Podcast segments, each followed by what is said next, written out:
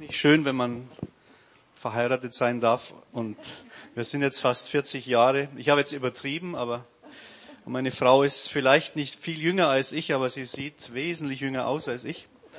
Das liegt an dem strengen Anzug, den er eben gesehen hat. Auch sie hat eben gesagt, dein Dietmar ist ein Freund von mir, mein Kollege. Ich bin ja umrahmt hier von Kollegen. Vor ein paar Wochen war Anke Karcher hier und vom Theologischen Seminar Jatzhausen. Jetzt, nächste Woche kommt Dietmar, ein Freund von mir, ist völlig anders, sieht er schon am Hemd, wie er lässig dasteht auf dem Bild.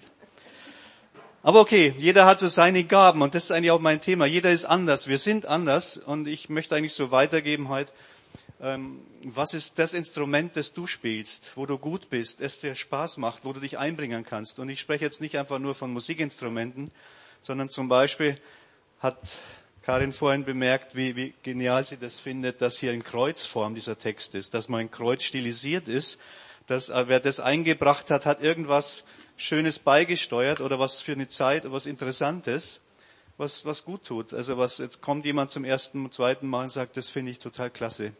Und es gibt so Dinge, die wir, die wir geben können, wenn wir zusammenkommen. Und das ist ja auch so herrlich, dass wir mal wieder dass man ein paar Leute sieht. Die letzten Predigten waren in die Kamera rein. Das ist irgendwie ganz komisch. Aber der Mensch gewöhnt sich an alles. Und was ich an der Maske jetzt schön finde, wenn es kalt wird, sie wärmt mich. Ich friere da immer so leicht. Okay, ich habe ein Thema. Ähm, ich gehe gleich ins Thema. Ich, ich, ich bin Studienleiter, haben wir gehört, aber von mir, das könnt ihr ja googeln. Ich bin in Regensburg 20 Jahre lang gewesen, Lobpreisleiter, Ältester und am Schluss Pastor, Co-Pastor. Bin jetzt schon wieder 20 Jahre in Erzhausen, da merkt ihr schon, äh, ich bin schon älter und bin dort als Sprachlehrer für Hebräisch und Griechisch gekommen, was ich sehr liebe. Hebräisch ist auch sehr schön, aber Griechisch kann ich besser, ehrlich gesagt, aber Hebräisch ist auch egal. Und dann mache ich Exegese und andere Fächer und bin jetzt Studienleiter. Und da ist der Markus Knietz in meinem Büro gewesen. Jetzt hat er sich abgesetzt, ist quasi in die nächste Geschäftsstelle, ins nächste Gebäude befördert worden. Jetzt habe ich einen anderen lieben Untergebenen, wenn man so will, dort.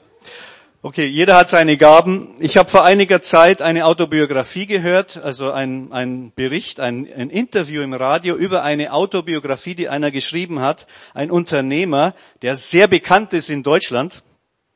Er hat den kleinen Nachkriegsdrogerieladen, jetzt wisst ihr vielleicht schon, wer, äh, der Eltern zu einer riesigen Handelskette ausgebaut. Vielen Dank.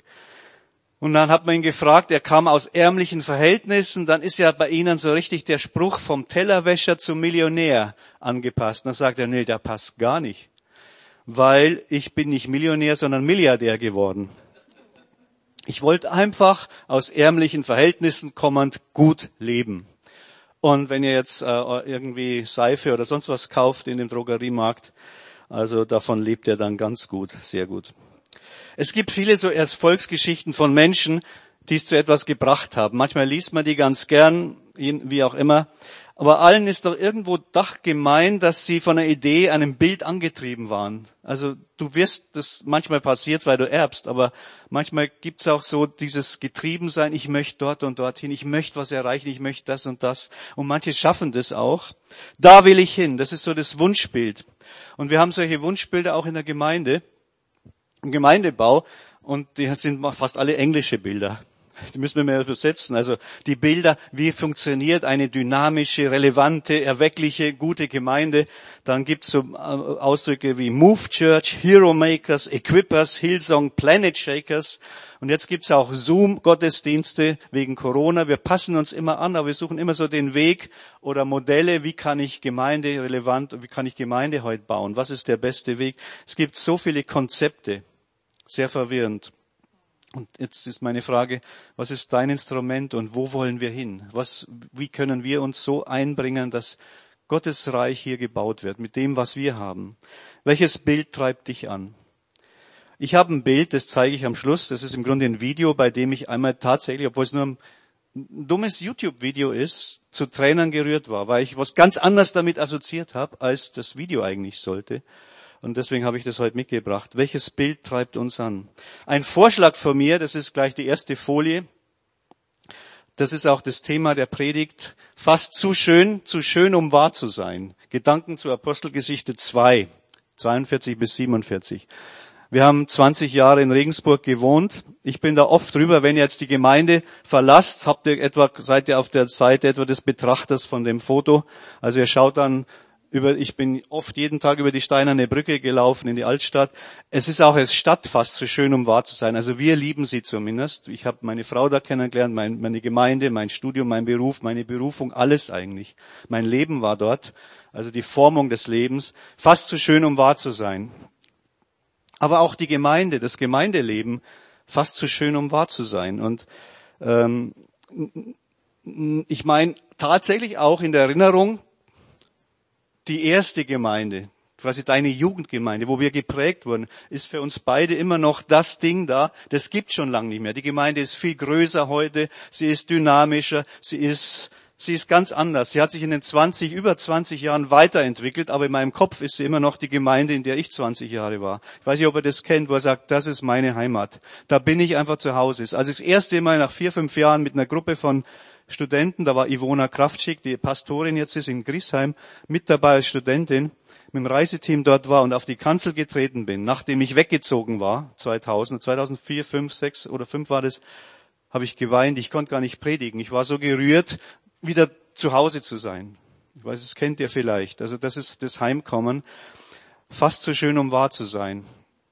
Ich gebe euch heute ein Bild, ich möchte euch heute mit hineinnehmen von den ganzen verschiedenen Konzepten, die wir haben. Was schön ist, was herrlich ist, was wir uns vorstellen, wo wollen wir hin, was treibt uns an, wenn wir uns Sonntag für Sonntag treffen, wenn wir Dienste übernehmen, wenn wir sagen, ich möchte für Gott, für Jesus da sein, ich möchte Menschen erreichen mit dem Evangelium. Ähm, und es gibt gute Konzepte, egal ob sie englische Namen haben oder nicht oder wie viele auch. Aber es gibt ein Konzept, das ist zeitlos. Und es ist im, in diesem Text, und ich möchte ihn einfach in der Folie zweimal vorlesen. Sie aber verharrten in der Lehre der Apostel, an der Gemeinschaft, am Brechen des Brotes und in den Gebeten. Und Furcht erfasste alle. Viele Zeichen und Wunder geschahen durch die Apostel. Alle Glaubenden aber waren zusammen und hatten alles gemeinsam. Güter und Besitz verkauften sie und gaben von dem Erlös allen so viel, wie sie nötig hatten. Einträchtig verharrten sie Tag und Nacht im Tempel und brachen das Brot in ihren Häusern. Sie aßen und tranken in ungetrübter Freude und hatten und mit lauterem Herzen und priesen Gott, lobten Gott und hatten Gunst für das ganze Volk. Der Herr aber führte ihrem Kreis Tag für Tag neu hinzu, die gerettet werden sollten. In der heutigen Presse würde das etwa so lauten, Christen nehmen eine führende Rolle in der sozialen Erneuerung unseres Landes ein. Ihr Lebensstil ist von Freude und Dankbarkeit geprägt.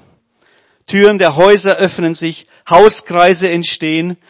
Es waren ja 3000 und mehr Christen damals. Es gab kein Haus, das groß genug war. Und sie versammeln sich täglich hin und her in den Häusern. Das waren also alles in Hausgruppen. Und dann, um alle mal zu sehen, waren sie auch zusammen. Immer täglich trafen sie sich am Tempelplatz. Also Hauskreise entstehen, die Christen können teilen. Sie haben entdeckt, einfacheres Leben erschließt größeren Reichtum.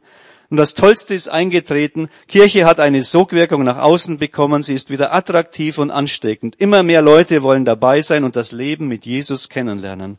Kirche ist mitten in den Spannungen und Krisen ein Zeichen der Hoffnung geworden. Herr Jesus, ich danke dir, dass du Gemeinde baust und dass du der Herr bist. Gestern, heute und in Ewigkeit bist du derselbe. Du bist der da war und der da ist und der da kommt, Herr.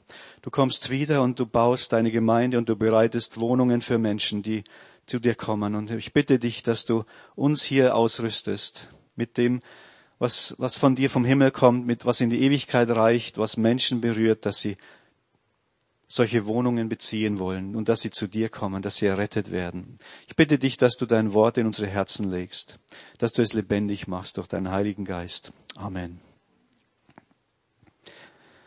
Es klingt jetzt alles sehr utopisch, märchenhaft eigentlich, auch der Zeitungsausschnitt, den es ja so nicht gab. man sagt dann damals eben, ja, das war die Urgemeinde. Naja, so war das. Jemand Unsere Regentin hat ja mal gesagt, jedem Anfang wohnt ein Zauber inne. Ein Zitat kennt ihr vielleicht. Aber es gibt tatsächlich solche Zeitungsberichte. Am Anfang der Pfingstbewegung, am Anfang des 20. Jahrhunderts in Wales 1904 ist ein, ist ein Bericht. Ich lese ihn mal vor. Das ist jetzt keine keine Hoffnung, sondern das ist ein Zeitung, das ist ein Bericht aus der Zeit.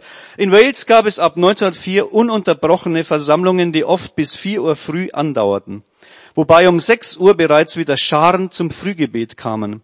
Im Dezember 1904 etwa gab es 70.000, im März 1905 bereits 85.000 Gläubige in Wales.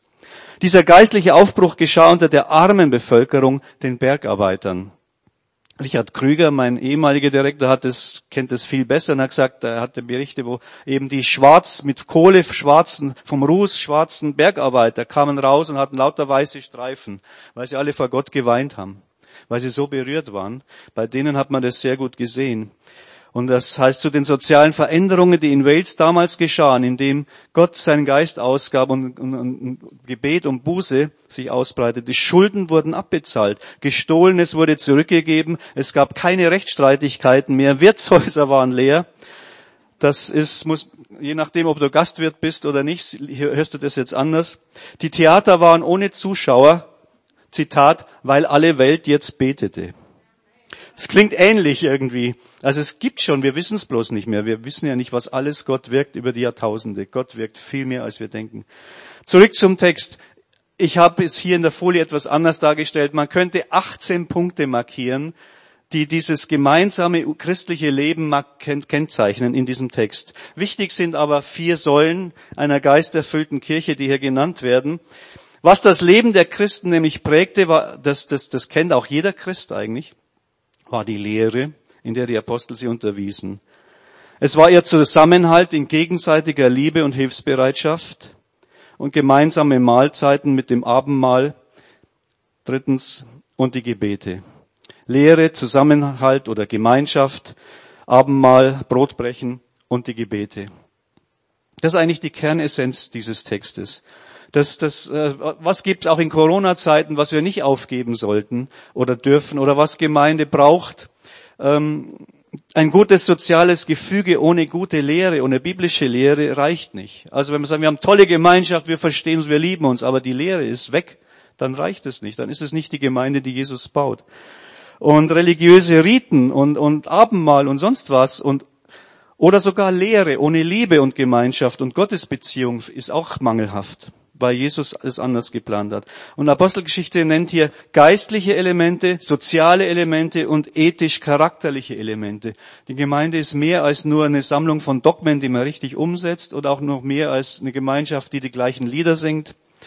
Ähm, und das ist hier dieser Text, alles in diesem Text diese 18 Punkte. Eine geisterfüllte Gemeinde ist auf Gott ausgerichtet. Lehre, Gebet, Lobpreis wird genannt. Sie ist auf den Mitmenschen ausgerichtet. Das sind die beiden wichtigsten Gebote, die Jesus nennt. Liebe Gott von ganzem Herzen und den Nächsten, wie dich selbst. Im Hebräischen sagen manche Hebräischlehrer und Ausleger und, und, und Kommentatoren, könnte man das auch übersetzen, liebe den Nächsten wie dich selbst, Kamocha. Das könnte man auch übersetzen, denn er ist wie du. Ja, du bist nicht anders als er. Es ist doppeldeutig. Nur diese Übersetzung ist bei uns nicht so bekannt. Liebe den Nächsten jedenfalls und liebe Gott. Das, und das machen die hier in der Urgemeinde. Also sie ist auf Gott ausbezogen, Lehre, Gebet, Lobpreis und auf den Mitmenschen. Nämlich Gemeinschaft, Brotbrechen, miteinander essen, alles gemeinsam haben und teilen. Und alles in der richtigen, drittens, inneren Haltung, charakterlich. Man darf die Dinge nicht fordern, wenn, wenn das Herz nicht bereit ist, dann nützt es auch nichts. Und, und da heißt es, die Haltung, die innere Haltung war freudig, in ehrlicher Schlichtheit, einmütig. Einmütig ist ein Lieblingswort von Lukas. Ich weiß nicht, wie oft er es verwendet. Fünf, sechs Mal mindestens. Sonst kommt es gar nicht so oft vor im Neuen Testament. Aber hier, in der, in dem, wenn er über die ersten Christen schreibt, in Apostelgeschichte schreibt er immer wieder, nimmt er immer wieder das Wort einmütig. Einmütig, eigentlich eines Herzens. Alle heißt da noch, dreimal wird es noch betont, alle hatten, alle hatten, alle hatten, alle verhatten alle. Das wird auch noch betont. Es war nicht ein Hobby von Einzelnen oder von Berufschristen. Merkt ihr, warum ich das überschrieben habe? Zu schön, um wahr zu sein. das ist fast wirklich wie eine Utopie. Aber ich glaube eigentlich, dass es Gottes Utopie ist. Und Utopie ist es dann nicht mehr, weil Gott ist möglich, alles geschehen zu lassen. Es ist in Gottes Herz. Es ist Gottes Bauplan. Alle sind beteiligt, keiner bleibt außen vor. Das ist gemeinsames Leben, wo jeder seinen Platz hat und in Freude zusammenkommt und Gnade für die Menschen ist spürbar. Dort, wo wir immer wieder dann neu hinzukommen, wo, wo sie Heil empfinden und Frieden. Das ist die schönste Vision von Kirche, die ich kenne. Und alles, was sie taten, das ist mir auch aufgefallen. Also ich war überfordert von dem Text. Ich habe den nur nach, von, von 1976 an, da habe ich mich bekehrt. Und das ist jetzt letztes Jahr gewesen, noch nie so gelesen. Eigentlich alles, was sie taten, waren keine Pflichttermine.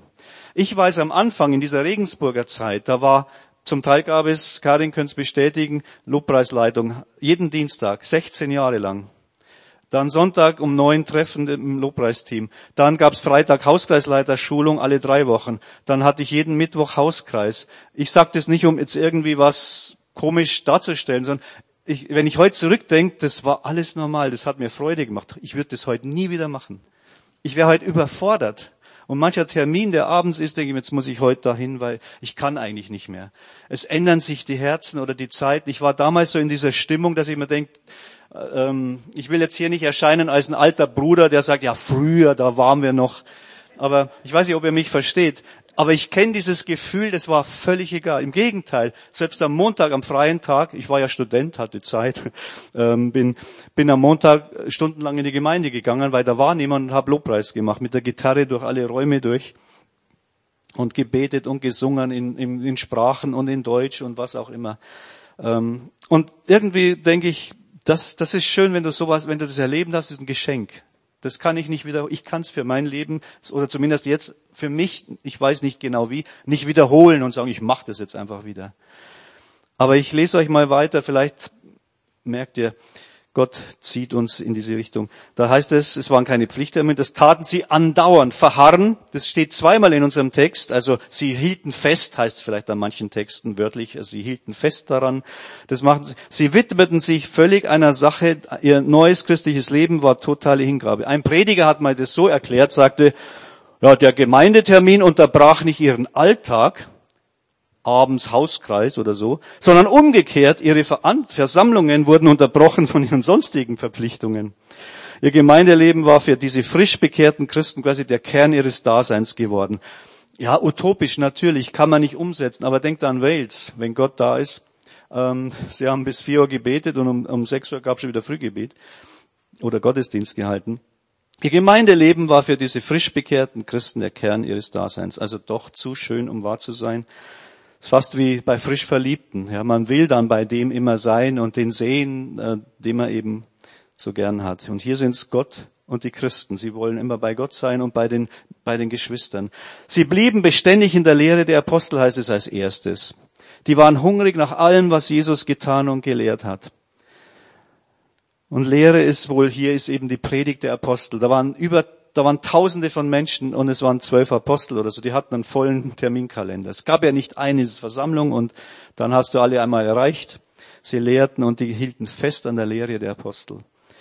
Als ich klein, jung, jung war, frisch in der Gemeinde war, bin ich mit einem älteren Bruder, der kurz vor der Rente war und ich war am Anfang meines Studiums, Anfang 20, ähm, nach Schweden gefahren und wir haben, und ein anderer Freund noch mit, wir haben den ständig gelöchert.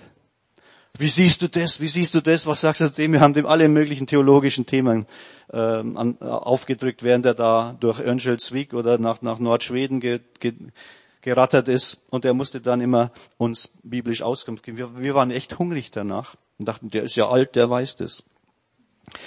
Oder zweitens Lehre, eine Gemeinde, die an Lehre hungrig hat, an äh, Hunger hat. Eine Gemeinde, die miteinander teilt.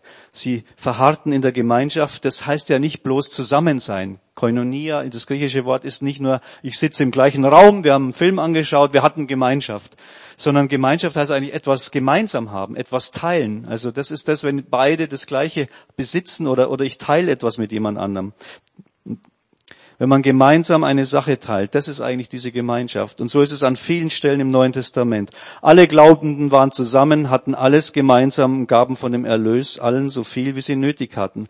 Das musste keiner, das war keine Pflicht. Das ist auch kein Lehrtext, wie man heute leben kann. Ich glaube, man kann den auch so nicht mehr umsetzen.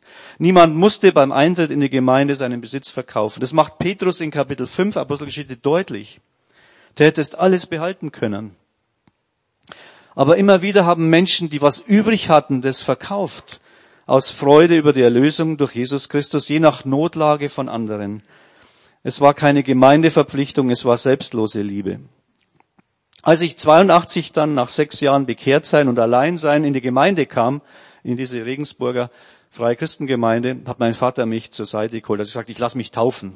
Jetzt mache ich ernst. Ich war katholisch, aber ich möchte Mitglied werden. Ich möchte in diese Gemeinde. Das ist meine Gemeinde. Das ist mein, ich, ich, ich habe mich dann neu bekehrt da drin. Da hat er mich beiseite geholt. In Bayern ist es nie gut, wenn man von der Mehrheit zur Minderheit wechselt. Das war sein, sein Rat. Er sagte, okay, ja. Aber sein Hauptproblem war, das ist eine Sekte. Pfingstler ist eine Sekte und die wollen nur dein Geld.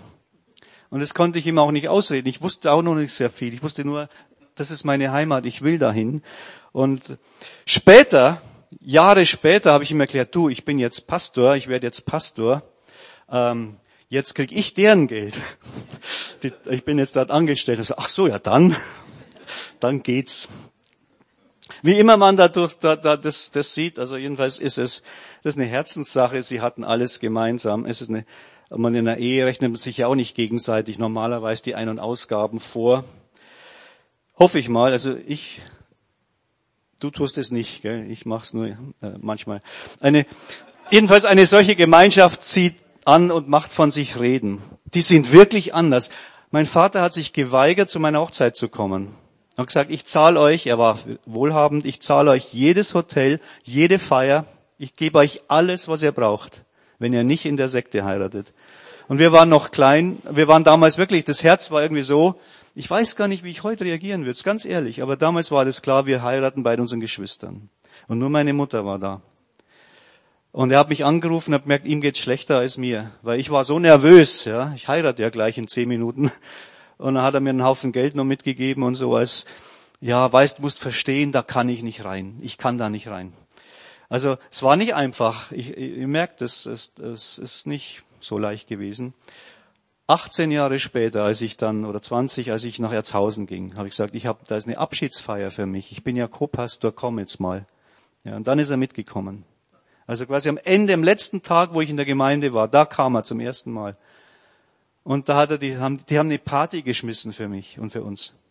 Und dann war er richtig berührt und sagte zu mir dann beim Spazierengehen, die sind ja völlig anders. Das sind ja total nett. Das hätte ich nicht gedacht. Die sind ganz anders. Äh, und dann dachte ich, schade, jetzt bin ich weg. Jetzt ist, also, jetzt kann ich ihn nicht mehr hierher mitnehmen. Gemeinde Jesu, wenn Jesu Geist wirkt, ist anders. Sie hielten fest am Brechen des Brotes, aßen und tranken in höchster Freude, überglücklich könnte man sagen, und aufrichtiger Schlichtheit. Brotbrechen war der Begriff für den Beginn eines jüdischen Mahls. Da hat der Hausvater Brot genommen, spricht darüber das Dankgebet, dann gibt er jedem ein Stück. So hat es Jesus gemacht, so wird es uns in den Evangelien von Jesus berichtet. Daran haben sie ihn erkannt, so wie das, das macht Jesus beim Brotbrechen, haben sie ihn erkannt, die Emmaus-Jünger. Und so hat Jesus quasi immer die Rolle des Hausvaters übernommen, wenn er die Menge speiste, wenn er das letzte Abendmahl einleitete und sogar in Emmaus. Und es erinnerte die Gläubigen an Jesu Gegenwart. Sie haben festgehalten an dieser Tradition, das Brot zu brechen, das Mahl zu halten, gemeinsam zu essen. Und sicher war dabei dann auch das Abendmahl, das Herrenmahl enthalten. Und von Beginn bis Ende des Dienstes Jesus, Jesu berichten die Evangelien von solchen Mahlzeiten. Was mir aufgefallen ist, damals habe ich geschmunzelt, fand ich toll, in dieser ganzen Geschichte, zu schön um wahr zu sein, ist ja fast wirklich zu schön um wahr zu sein, sie aßen und tranken mit Freuden und überglücklichem Herzen und waren fröhlich. Von Fasten steht da gar nichts. Das soll jetzt kein großes Thema sein, aber schon interessant. Also es hätte ja sein können, und sie haben alles eingehalten, was man machen muss, wenn man Christ ist und regelmäßig und so. Äh, hier steht was von Essen und nicht von Fasten. Fasten ist wichtig und gut, aber in dem Text kommt es halt nicht vor. Ja auch. Dabei lesen wir aber von Freude. Es ist sogar mehr. Es ist das stärkste Wort, ein starkes Wort für Jubel. Für, steht oft im Neuen Testament für Heilsfreude. Wenn das Wort erscheint, dann freuen sich Menschen nicht über einen Lottogewinn, dann freuen sie sich, dass sie erlöst werden, dass sie geheilt werden, dass sie etwas unfassbar Wertvolles von Gott empfangen haben. Heilsfreude. Freut euch nicht darüber, dass eure Namen im, äh, freut euch vielmehr darüber, dass eure Namen im Himmel eingeschrieben ist, sagt Jesus. Das ist das gleiche Wort. Und dann heißt es danach, beziehungsweise als, als, als heißt es, und in dieser Stunde jubelte er, jubelte Jesus im Heiligen Geist. Ich preise dich, Vater, dass du dies verweisen und klugen, verborgen, aber einfältigen offenbart hast, dass Menschen, die ganz einfach sind, deinen Weg finden können. Da hat Jesus drüber gejubelt. Und das ist dieses Wort. Oder der Hauptmann jubelte, Apostelgeschichte 16, weil er und seine Familie gerettet wurden. Eine überglückliche, über das Heil, das, das blubbert richtig über, das, diese Heilsfreude, dieses, diese Freude, ich bin erlöst. Jauchzende, nicht ächzende Gemeinde also war das. Vor allem wegen der Rettung, aber auch wegen dieser Gemeinschaft. Dass es Krisen gab, das ist später, wird auch erwähnt. Aber lass uns mal zurück zu diesem, zu diesem, zu diesem Bild. Einfach in Apostelgeschichte 2 bleiben. Die haben sich noch richtig gefreut, dass sie errettet sind. Und das führt auch ins Gebet. Es ist drittens und vorletztens schon eine betende Gemeinde. Sie verharrten in den Gebeten, in verschiedenen Formen von Gebeten, an verschiedenen Zeiten. Täglich verharrten sie einmütig im Tempel. Das war ja der Hauptort, an dem Menschenmengen sich befanden. Und die Christen gingen auch dorthin, um Zeugnis zu geben. Apostelgeschichte 3, Apostelgeschichte 5 lesen wir davon. Aber sie waren vor allem auch dort, um zu beten. Und Lukas erwähnt das Gebet etwa 50 Mal in der Apostelgeschichte allein. Mehr als in allen anderen Bibeltexten im Neuen Testament, außer in seinem Evangelium. Also zusammengenommen hat Lukas das Gebet am meisten betont von allen Autoren im Neuen Testament. Und es kann privat sein, wie bei Cornelius, aber in den meisten Fällen ist es auch öffentlich und so. Und es macht etwas mit dir, wenn du auch mal öffentlich den Mund auftust und Gott preist. Ich habe sechs Jahre dafür gebraucht. Ich bin echt introvertiert und schüchtern und habe mich nicht getraut zu beten, laut zu beten. Sechs Jahre lang nach meiner Bekehrung. Und einmal saß ich in so einem Kreis, im Hauskreis, und es waren ja alles nette Leute. Und dann wurde es mir richtig heiß innerlich. Und dann habe ich gedacht, jetzt, jetzt bete ich auch mal laut. Nicht, weil ich sage, dass ich es auch mal gemacht habe, sondern irgend, also ich habe sechs Jahre dazu gebraucht, um laut in der Versammlung zu beten. Und genau danach kam eine Weissagung über mich von jemand und der ich und die ich heute noch weiß und die wirklich Punkt für Punkt eingetroffen ist. Das erste Wunder, das ausführlich berichtet wird in der Apostelgeschichte, ist, weil Leute sagen, lass uns in die Gebetsstunde gehen.